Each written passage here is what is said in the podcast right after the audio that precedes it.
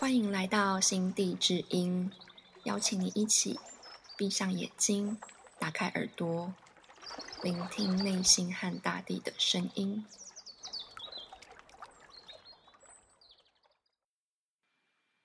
Hello，大家好，我是金德心。今天这集很特别，要来采访我心目中的大地女子的生活。在我认识的人里面呢，有一群大地女人。那她们给我的感受是热爱自然，与大地节奏合拍，然后选择与多数人不同的道路，最后长成自己的样子。那这个单元就要来采集他们的生活经验，就是看见他们生命中不一样的可能。那这一集邀请的来宾是林秀平，他创作精工，是一位策展人，然后也是一位艺术家。那今天就想要请他来聊一聊他的生命经验，欢迎秀萍。好，大家好，我是秀萍。那今天很开心，可以就是有这因缘，可以跟德心有这机会跟大家分享我的这个生命故事，或者是说所谓的大地女子。当然，我觉得自己称呼这个也是有一点有一点有趣，但我觉得就是一个 一个生活嘛，一个嗯呃。很早就知道自己的方向，我算是很早就知道自己方向的一位女人，然后就一直往这个方向前进。这样，那至于我在做的事情，其实精工策展或者是平面艺术家各种空间的设计，其实我觉得它都是只有一件事情在做，就是创作创造。其实本质上都是一样，只是它的美材或它的呃它的 platform 它的。Material 它的需要的呃的策略或者是概念是不太一样，可是基本上它都是一个一个从思想转换成物质的一个过程，这样子。嗯，对。然后呢，讲到你的创作，你觉得就是在你的创作里面有什么样的特质，是你在每一次无论是策展啊、精工的这些作品之中，都会特别想要加进去的呢？我觉得对我来说，我曾经在呃，我在法国南法的一个设计工作坊，叫做社会责任设计工作坊。然后在那个地方，我开始接触了自然素材，然后去感觉去森林采集这些竹子啊、枯木或者是花啊或什么，然后去创作成一个物品的那个过程，然后让我有一个内心有一个。喜悦，然后就觉得天哪，很有生命力，包含木头也是。然后我就整个改变了我的原本的学习。我原本是非常非常热爱铜啊、K 金啊、银的金属类这种材质，可是我就完全因为那一次的经验，我疯狂爱上木头，爱上竹子，爱上自然的素材。包含线材、麻棉啊等等，我就开始往这方面去探寻。所以不管是在精工，在我测的展览，其实都运用了很多自然的部分，不包含植物啊、材料，或者是说在呃呃整个的展览的建构过程中，也希望过程是比较友善环境的。然后大型的展览，其实我的大部分的 material。都是竹子藤，呃，竹子藤，各式植物胎，都都是这一类，然后漂流木等等这样子，嗯嗯，好哦。然后看到你做的事情非常的多元，就是你有精工创作，然后你也是一个策展人，对，然后还有很多不同天然美材的艺术品，对，然后在想这是不是也跟你过往的经验有关？像是你的大学的经历，然后后来进入了研究所，对，然后可以跟我们介绍一下，就是你这一路以来的历程吗？好，这好长，有点 很多元，这个很多很多故事可以说。呃，我觉得影，我觉得影响我蛮深的，应该是说，他一路上去发展成。这么多元的可能性，有一个关键就是不要去自我限制。嗯，不要去自我限制。我现在先讲一些我觉得比较本质性的东西，嗯，不要去自我限制，说哦，我做精工，我就不能策展，嗯，或者是说我是做平面的，我就不能画插画，就是先把这个框架放掉，然后再你内心会有一个很强烈的渴望，就是你感觉手没有办法停，就是你要去创造，要做出来，嗯，包含包含像我也很喜欢写文字，我觉得写文字也是像你在做的事也是，它也是一个创造的过程，包含你在构想这个女子大地采集的这个这个气划，这都是一个嗯一个创造的过程，我觉得是很美好的。然后我觉得这都是很像大地，就是生命，就是你有一个发想，就像春天，然后突然灵光乍现，然后你春夏秋冬，然后你把它慢慢在夏天很有精力把它完成，然后收尾，然后冬天可能有一个仪式，它结束了，就是它是一个一个生命的周期。只是我现在是，当然我我还没有孩子嘛，也许之后会有。可是我觉得每一个过程都是一个，呃，很美的。就像我之前说过，你怎么样从一个思想、一个渴望去转换成物质？我觉得你内心要有这个很强烈的渴望，嗯，对。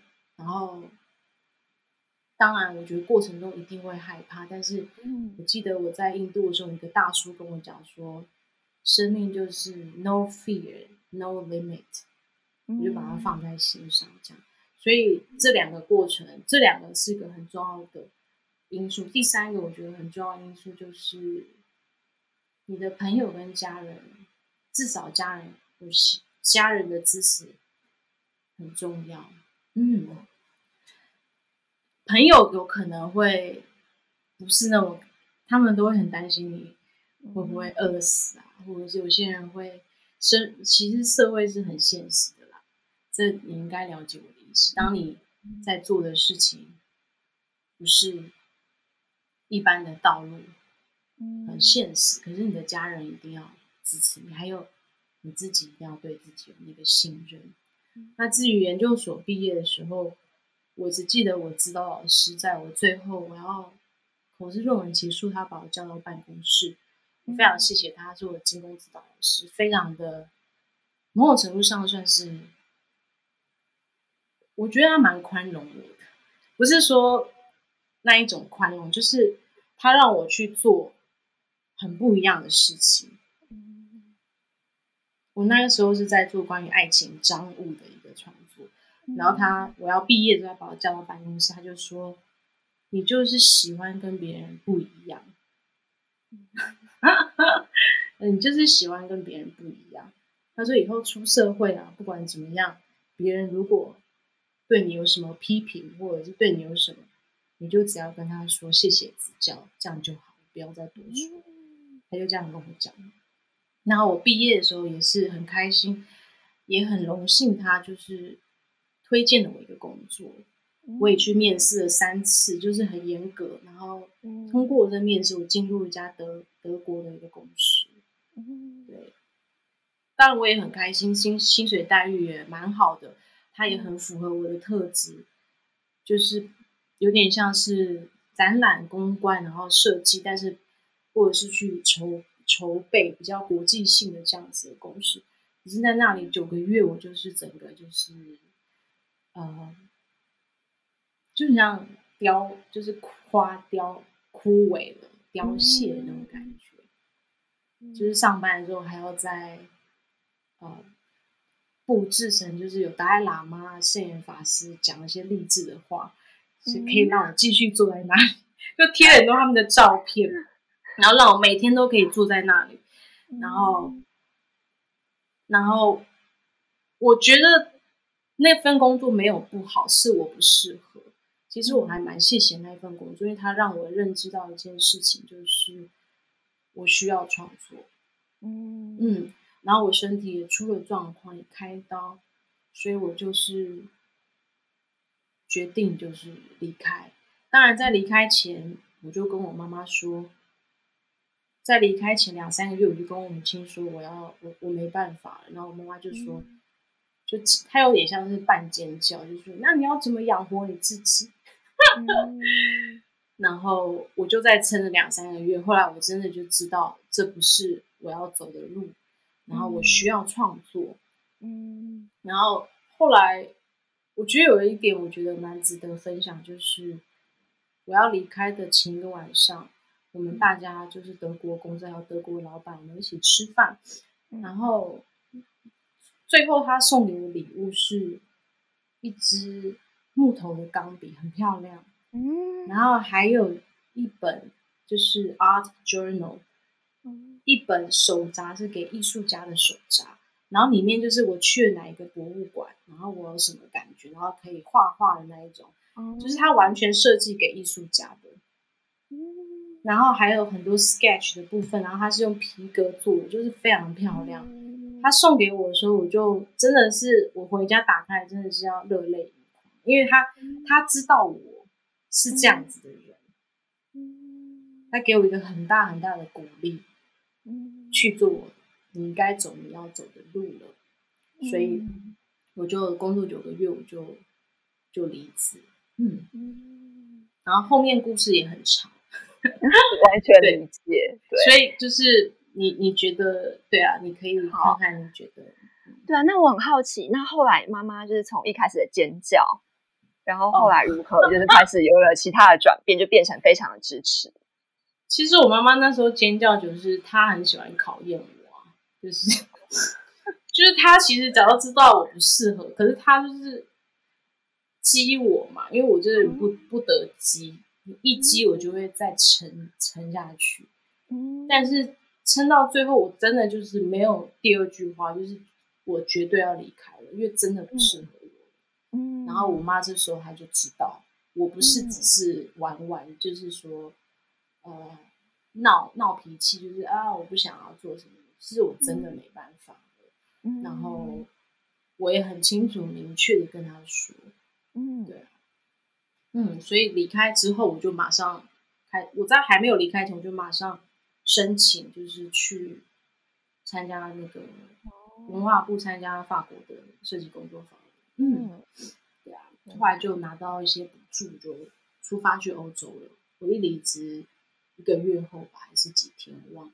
嗯。嗯，好哦，就是其实我还想再多聊聊林妈妈，因为林妈妈的是给我感觉，就是因为我印象中之前去过像你的展览，或者是呃之前去过本地，然后看到林妈妈的身影，对，然后我都觉得哇，就是她好支持你们在做的事情。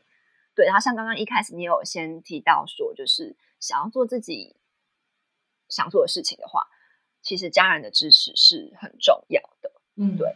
然后不知道你在这过程之中会不会有想要试图用什么样的方式去说服，或者是去获得妈妈的支持，还有其他家人的支持？我的创作历程，或者是成为这个历程。不管是艺术家或者是精工的设计师、制作者，都比别人稍微辛苦一些。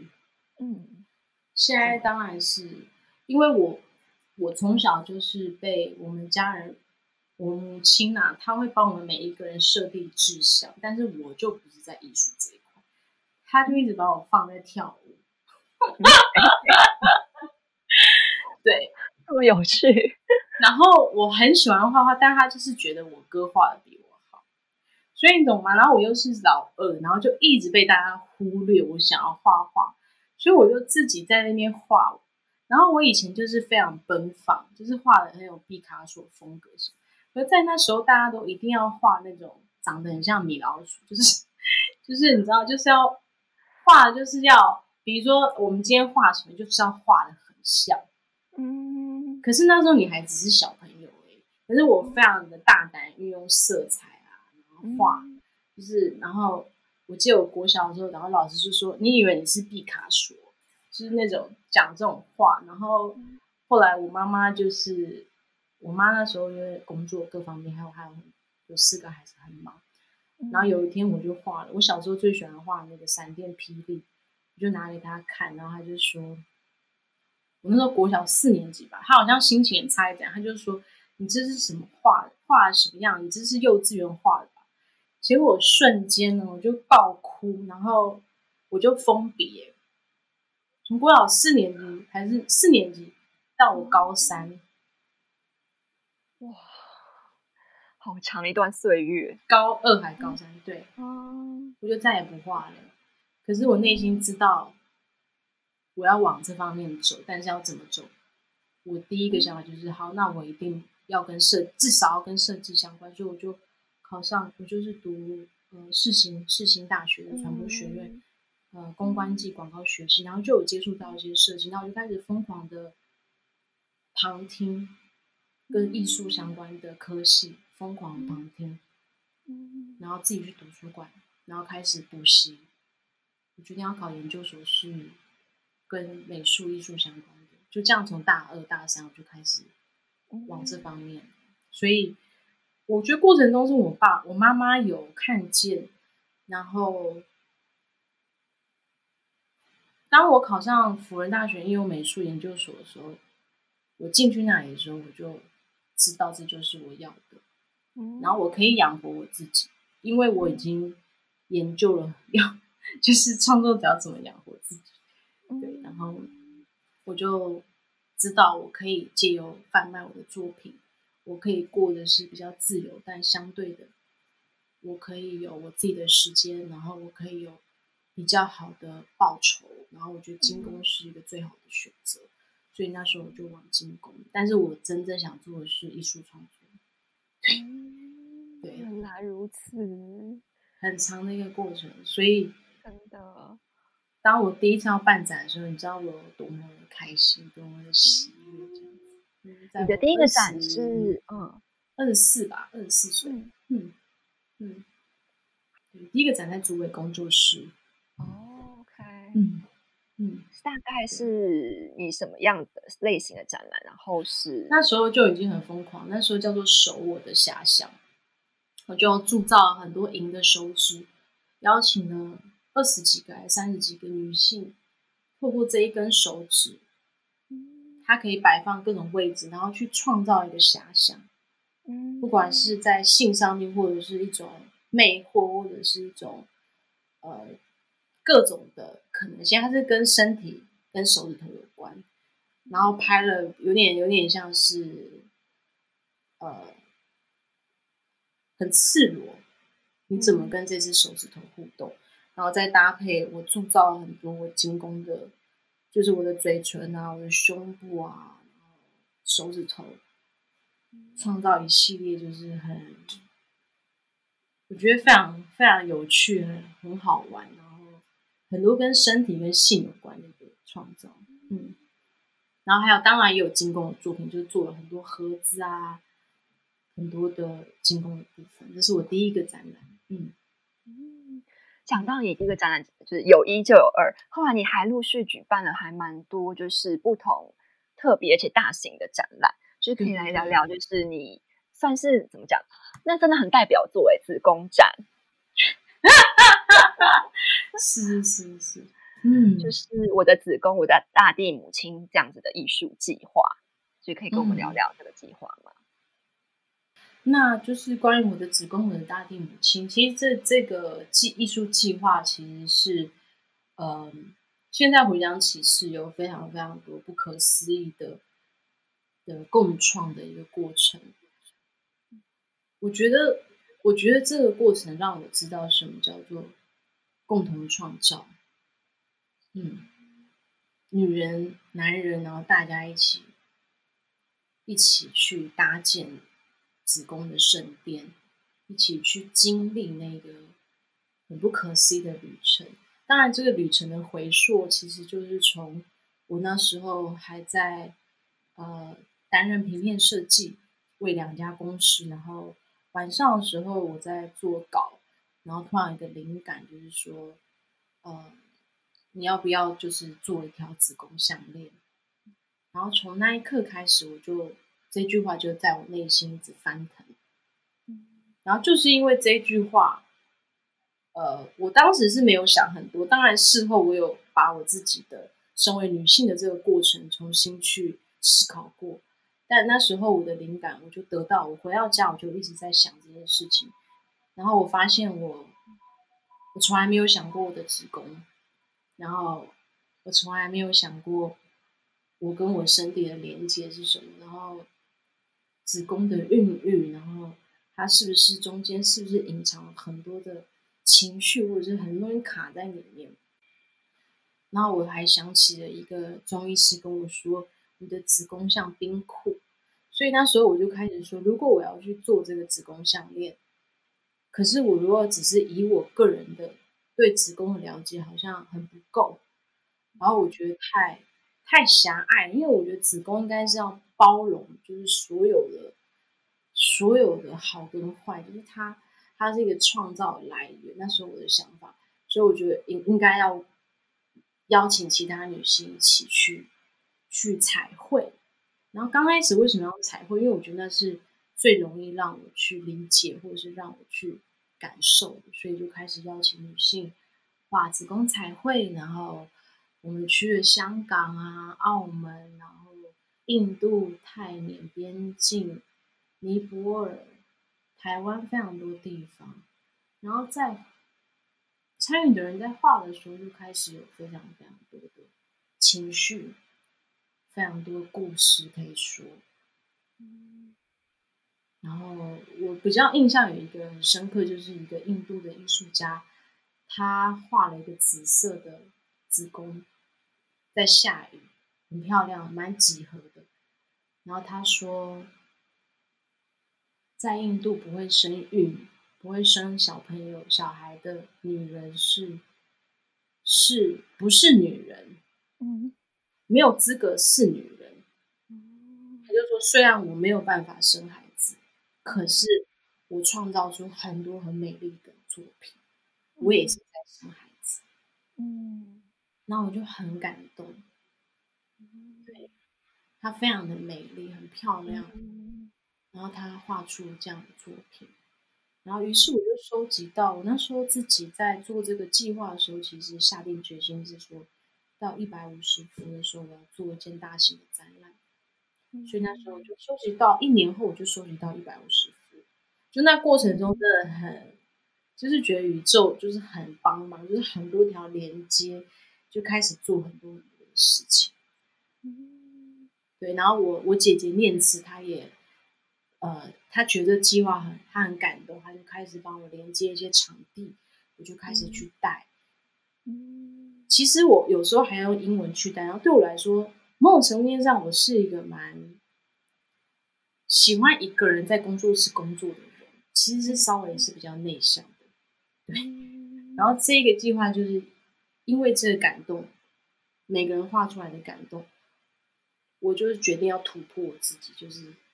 就豁出去，我就去带，然后很真诚的、很真实的去把我为什么要带我的感受跟这件事情智慧往哪个方向走，去分享出去。这对我来说是跨出很大一步，因为对我来说，可能社交两个小时，我就会觉得非常的累，然后很敏感的人，可能就会马上跟别人的能量连接在一起，所以需要很多独处。所以这个计划只能是把我。就是逼向，就是我也不知道会，就是逼向各种可能，非常非常有趣。所以收集到一百五十幅之后，我就把它放在我床旁边，然后每天晚上我都觉得他们政府很强，就是赶快做展览，快点。然后那时候我就想说，好，但要怎么做？如果只是把他们的画展出来，你觉得这样够震撼吗？可以让大家意识到子宫这件事情，这个创造的核心。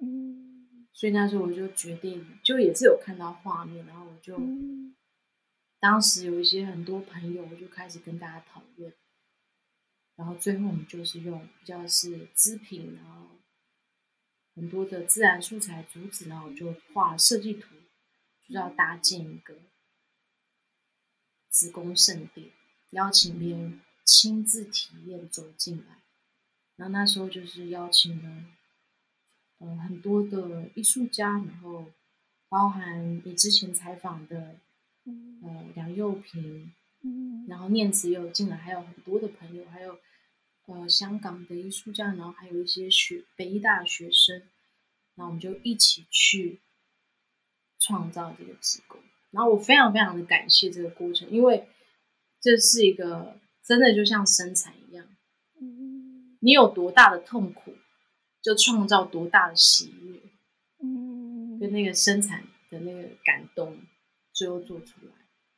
所以就开始这是一个起点，然后我就发现，我就发现在这个过程中会发现，其实我我是擅长做空间的，嗯，嗯把这个空间搭建出来，然后在这个共创过程中，然后学习跟他们一起学习，嗯。嗯。然后在这之中，我还听到一个，就是我感觉上，就是你是有了一个这样的想法之后，你也很愿意等待。就一方面，你就是慢慢逐步哦啊。进行，然后另外一嗯。方面，你也不会很急着说，我马上就要做出一个什么样的展览，然后你就非常有耐心的，就是让这个东西慢慢酝酿出某个具体的形象之后，再让它慢慢长出它有的样子。对，感觉就是嗯。这种酝酿跟等待，好像也是你生活中一个创作的品质嘛，就是一个其中一个特质，就很顺流的这种感觉。呃哦，对，谢谢你讲这件事情，因为我忘记讲到一件很重要的事情，就是呃，大家不是很喜欢讨论关于阴性能量跟阳性能量这件事情。嗯然后我觉得像是去追寻你的灵感跟直觉，我觉得这是一个比较阴性的能量，直觉灵感。可是，在实践的过程，它其实是非常阳性的。嗯像这么大型的创作，你光是材料的备料，嗯你就要去想得很清楚，然后你要什么样的工具，有多少人来，谁要安排什么。嗯对，其实它是一个很缜密的一个过程。嗯对，然后加上你，我之前有提说，跟你提说，我其实，在某种程度上比较孤僻的。嗯但是你看，我那时候要跟有六十几位自工，嗯对，然后可是你知道，那过程中是你真的感觉到你自己是活着的，就那种感觉，就是这就是我要做的。然后我觉得那些耐心或是等待很重要的是，因为，呃，这是挤不来的，真的是挤不来。而且，如果它只是我个人很快速的一个诠释，我觉得它的力量跟它的厚度对我来说都是不够的。而且我在探讨的是一个生命的起源。嗯那你觉得这个议题是不是？我觉得对我来说，它是需要众人的一个经验跟他们的、他们的，就像是怎么说？嗯，一个种子后来开了好多好多东西，从一分裂出来，就是现在就是把这些分裂的东西再回来。嗯我不知道怎么说。然后我觉得就是因为跟他们一起，然后有这些连接，我觉得才有力量，跟才有那个决心去做。嗯，那我很好奇的想要请问说，那因为就是你这一系列的展览，就是看起来非常的成功，就是有什么在这之中你觉得超级挑战、超级困难的事情？然后你有什么样克服的心法吗？我觉得我没有，我觉得我在那个时候，其实这艺术计划有四年，这四年中做了三个大型的展览，一个联展，然后一个呃小型的空间展在红坊，然后加上这个这个中间有三百多位的志工的参与参与，然后画画的就是子宫彩绘的部分就有一百五十、百五六十幅画。我觉得对我来说最，你觉得困难吗？你是说困难的部分吗？嗯，困难或挑战？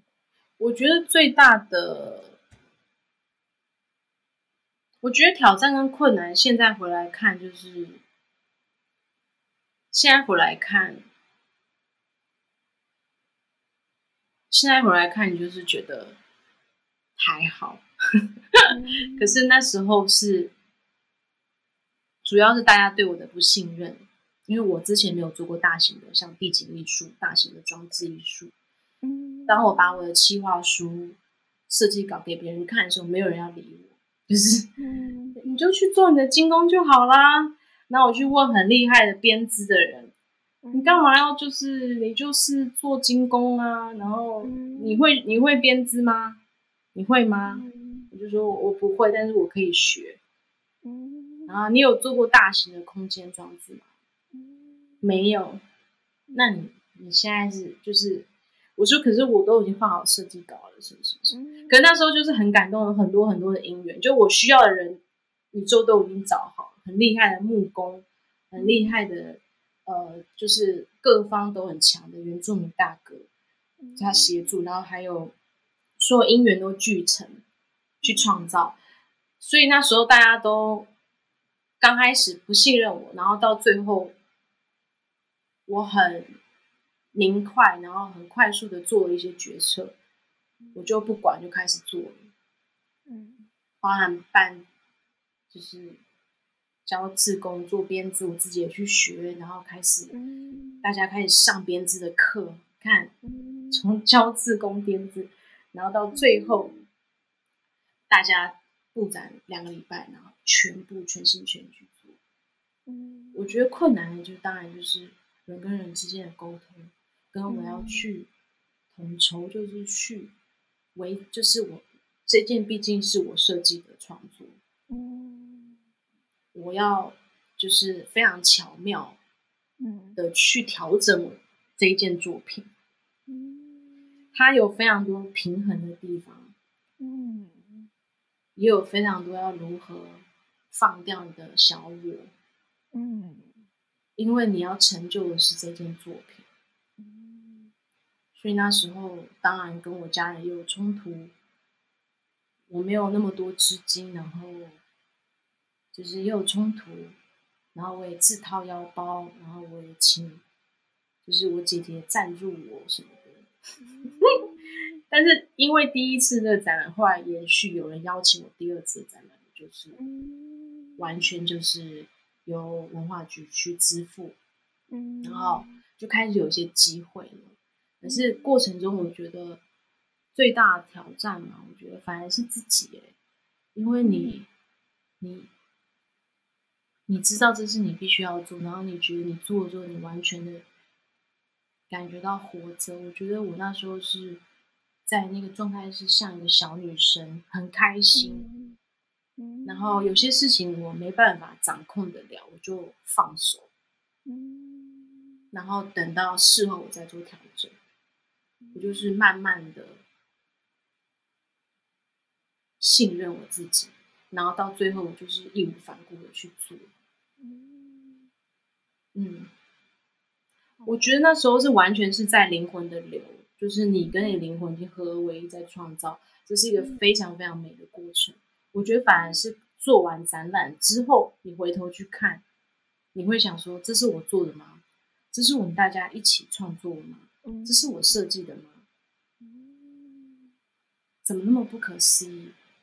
就是居然就是完成了。然后有时候那时候，因为那在我那个时候，二零一三年、二不二零一五年做子宫相关议题的人很少，所以那时候我就有时候就觉得自己是不是很像怪咖、异类啊？对对对对对。但是我这边想要分享一个我母亲跟我说的事情，嗯这故事可以分享非常非常的久，所以我就简单的带过。我那时候在做第三个展览回潮的时候，其实是在讲灵魂的起源。那时候是我从芬兰驻村回来的时候得到了一个灵感，所以所有的创作从很血红、很多的红色，很有力量的、很激烈的这个红，转变成全白的一个潮。回潮这个过程，然后那时候在做的时候，整个搭建的过程中，嗯，因为我用完全是漂流木，它又完全是另外一种的的创作的模式，呃，创作模式是一样，但是整个就是更疯狂了。我不确定我能不能做到，就是更疯狂。然后好像说我已经失控到了这极致了，草图画好我都不知道怎么创创作。然后我就在那个很大的空地画了草图在地上，比例都抓好。然后回去我就很傻眼，说天啊，这次做不做得出来？然后我妈妈就跟我讲说，我从来都没有怀疑你，嗯，她说因为你，你曾经得到过满满的爱，内心其实很多的爱，所以你可以给，然后你，你绝对可以做到，因为你曾经是拥有过这么这么多的爱，所以你是可以做到的，你不用担心。就是有一天他来我房间跟我这样说。那我就很感动，然后我就就是知道我知道他在指什么，然后我也感觉到他对我的一个完全的信任，所以我那时候就就就直接就就做了，很感人的一段话，非常触动。嗯，好。然后那前面讲完比较感性的。那接下来可以来聊聊一下，就是理想与现实中的平衡嘛？就是对你来说，你觉得创造想要的生活和工作最重要的是什么？像是你不但创造你自己的工作，后来就是呃，你也一直想要有自己的工作室，然后你也创造一个这样子适合你工作的环境，可以跟我们聊聊这个部分吗？嗯，我现在的目前的工作室有啊有两个，一个是。我在大溪的一个工作室，我觉得很舒适，因为我希望我的工作室可以就是那种 studio apartment，然后可以看到很美的 view，然后很舒服。然后这个部分，这个工作室主要就是我发想，然后酝酿，然后生活的一个空间。然后另外一个工作室其实就是我精工的工作室，然后他也是。因为精工工作室在一般我的朋友或者是同行里面，其实都相对的比较机，就是很多工具嘛，你知道，就是机能取向。可是我就把我工作室创造成，就是要脱鞋子进去哦，然后其实很多粉尘，但是我就是会少脱鞋进去，然后很多的还有榻榻米区啊，很漂亮的茶几啊，然后一区是工作区，就是它其实还有一个。很女性的部分，嗯，对。然后那个工作空间就是在我我现在的桃园的家的顶楼的玻璃屋，把它改造成我的工作室。对，它原本是我爸爸那时候搭盖这个房子的一个，他很浪漫，他想说这个小空间玻璃屋可以变成邀请客人来的凉亭这种概念，但后来就都没有。后来就把它重新粉刷，然后整个瓷砖啊，反正就是创造出我想要的空间。然后我觉得这过程中，嗯，我是怎么样达成？可是一开始我其实是有设定很明确的目标，然后我有看见我的空间要长什么样子。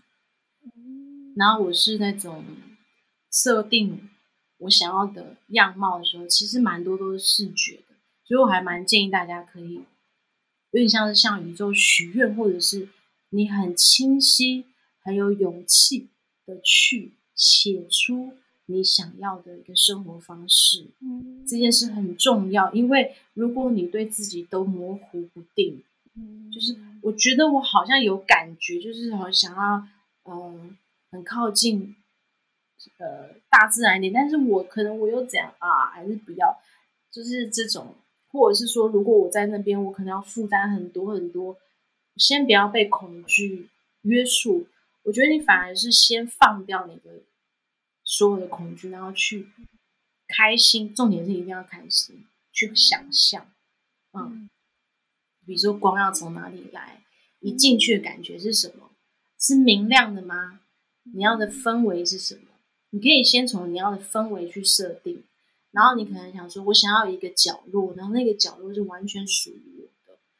然后你想象那个角落长什么样子？可能就有一个很美的藤椅，然后有一个很美的灯，是有植物，然后去想象。然后你想要的品质是什么？窗户啊，这些都要想到。其实要想蛮细节，我觉得会比较好。对，然后这个空间要带给你什么？你要帮这个空间设定一下主题，比如你想要好好放松，然后你想要只是去酝酿发想，你想要在这个地方可以学习。像我我的空间，我就弄了一台钢琴，然后就开始弹钢琴。然后你可以去想象这东西，然后这时候你想完之后，你开始注意你生命中、生活中发生的事情，去对应，嗯，它就会出现。然后你觉得哎，这很像我想象，你就买买或交换。像我就有时候很爱换物，嗯，就是我想要一个很高级的怎样怎样的床垫，在内心想了几天，然后后来就换到了，或者是什么什么的衣柜，对。我就会开始从我可以能力范围内我可以取得，我就会开始去收集，然后等到收集到一个状态，像那时候我是告诉我自己，三十二岁我要拥有自己的一个独立而且比较大的空间，我的工作室，所以我在二十八岁就开始收集，然后到快要三十二岁，我就看到个空间，然后我东西全部都有。家具啊，桌子、灯我都已经做好了，就是 灯做好啊，然后我想要的感觉，还有地垫啊，我都已经收集好了。对，然后就剩下一些小的东西，嗯，所以就是，而且这也是我一个生活的乐趣吧。我觉得这对我来说是一件很好玩的事，不要把它想象的太太复杂。然后空间很重要，就是天花板跟地板要处理好。嗯还有灯，灯很重要，灯的颜色啊很重要。嗯，所以我就是这样，然后我就开始去实践。当然中间我会怀疑说，我有能力去负担吗？其实你有的，一旦你必须要负担，你就有能力。嗯，说的太好了，真的，因为你就是必须要负担，然后你就是要想办法去负担对啊，可是你一进来这空间，你打开门，然后那个氛围出来。你就觉得好值得，好值得哦！怎么那么棒？怎么会有这么美的空间？然后就很开心，对啊，嗯。然后这个空间后面有一棵大树，我现在的工作室，所以打开门就可以看到绿色。然后旁边是有一个很大的窗户，下面都是田啊、森林，所以整个感觉是很。很亲近大自然，可是又保留我喜欢的一种品质。嗯嗯嗯嗯，好哦。那讲到自然，就是感觉自然对你来说是非常非常的重要。然后，那想说最后可不可以请你分享一个和大地自然更有连接的练习，对，可以让我们听到这一集的朋友们，可以让他们在日常生活中来实践。我觉得今天就是很开心，可以去做这样的分享。那虽然说，我觉得时间上可能就是有一点点不够，但是我觉得就是很开心。那如果说真的要去做什么分享，我可以分享都是我实际上在我生命中发生的。我不会去跟你讲说我在哪一本书上看到或哪一位大师说了什么什么。但是我可以跟你讲的事情就是，如果你有时间。如果你允许你自己，你邀请你自己一个人去走，不管是步道，或是在森林里面，或者是你熟悉的的山，或者是就是附近的公园，可以。可是你，我我邀请你是选择你一个人，然后你就是去真的去感受那些植物、花草，风吹过来，还有那些毛茸茸的蕨类，那些树啊。很美的大树，然后去摸摸它，去直接用你的心跟他们的震动去共振，然后那时候其实你会，有时候你甚至会感动到掉眼泪，不知道为什么，因为他们也试着想要跟你说话，只是你有时候静不下来，所以在那个时刻的时候，你真的跟他们是在同一个场域的，同一个震动。所以这时候，你其实，如果你有什么难题，或者是生命中遇到什么状况，其实你是可以透过这个状态跟他们连接，得到一个灵感或直觉。你要，让自己心打开，去接受，去邀请他们也跟你去做互动。对，其实我很多的生命的状况，或者是我自己人生发生的一些事情，其实常常会用这种方式去知道啊，原来是这样子。或者是你散散步走走，你就会觉得啊，没事，就这么美，这世界这么美，你为什么要为一点小事在那边不开心？嗯，你就会自然快乐起来。嗯嗯，我觉得很好哎。然后我想要小小补充一下，就是很多人他们到大自然里面去，他们是一个人没错，可是他们其实有时候会带着收音机，然后或者是会 会带着耳机，就是。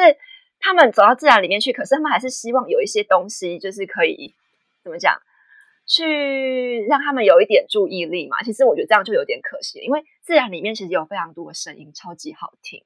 然后一旦你开始聆听，就会听到很多不同于人造音啊、音乐啊、广播里面那种很不一样的频率，然后甚至听到另外一个世界。这好像讲有点悬，但是我是觉得就是。